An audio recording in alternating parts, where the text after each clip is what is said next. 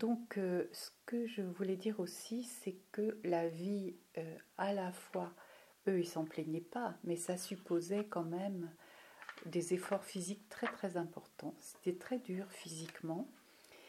Et euh, les gens s'économisaient pas forcément. Quand je disais qu'il n'y avait pas de brouette, les femmes, elles se pliaient complètement pour laver la vaisselle.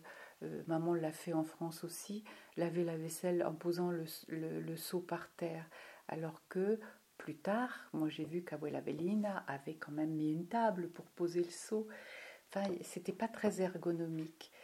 Et en plus, comme il n'y avait pas de montre, et que les hommes devaient, s'ils étaient très travailleurs, ils devaient être à leur lieu de travail, c'est-à-dire dans les champs, au moment où le soleil se levait pour ne perdre aucune minute, ils venaient se chercher les uns les autres et ils s'appelaient, ils s'interpellaient depuis la rue et parfois, ils se trompaient d'heure, ils ne se rendaient pas compte et finalement, ils partaient très tôt et ils attendaient euh, que le soleil se lève en gaspillant du temps de sommeil.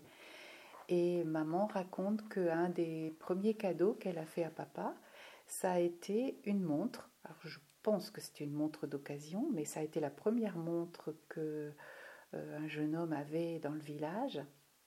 Et elle l'avait achetée en allant cueillir des ergots de seigle et les vendant à la pharmacie d'Arenas. Et en fait, euh, depuis, j'ai cherché et effectivement, c'était très prisé parce que c'était, il y avait des alcaloïdes, je crois, dedans, et ça faisait des médicaments très forts. Et si on ne faisait pas attention quand les récoltes étaient contaminées par des ergots de seigle, ça donnait des gens ou des, des villages où les gens étaient complètement allumés pendant un petit bout de temps. Et euh, ça s'appelait des cornezuelos de centeno, de centeno.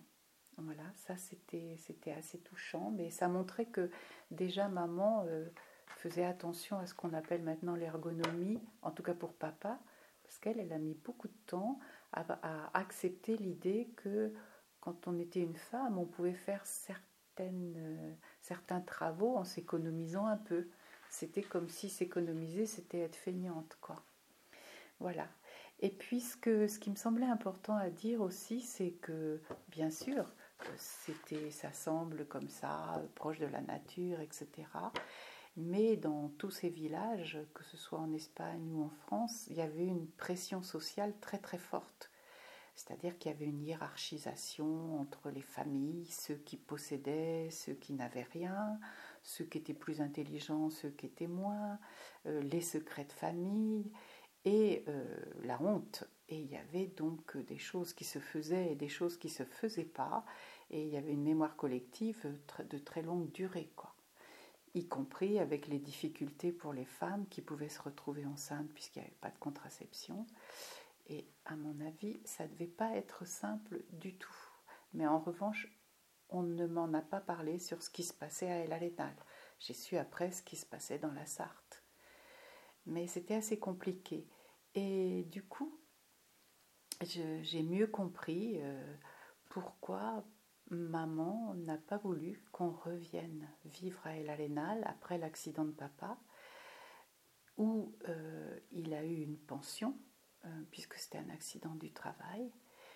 Sauf que les pensions, ça n'existait pas à El Arenal. Il n'y avait pas de sécu, il n'y avait pas de retraite, il n'y avait pas de pension. Et s'ils étaient rentrés, il y aurait eu une envie terrible de la part de tous les gens de l'Alénal qui auraient considéré que papa était un feignant et qu'on vivait euh, avec de l'argent indu. Et quand un petit peu plus tard, Tiadali m'a dit d'un air pincé euh, Oui, tes parents auraient pu rentrer, vivre au village, ton papa gagnait autant qu'un médecin du village, j'avoue que je me suis dit Bah ouais, ils auraient pu, sauf que plus tard, je me suis dit Ben non, parce qu'ils auraient été mis à l'index, ils auraient été jalousés. Et euh, d'ailleurs, à part Tiadali et Tiobale, qui sont rentrés parce qu'ils avaient de l'argent et un projet, les autres euh, qui avaient émigré et qui n'ont pas tellement économisé et qui n'avaient pas de projet particulier de créer une entreprise ne sont pas restés. Et ils n'ont même pas acheté de maison au village, Thérèse.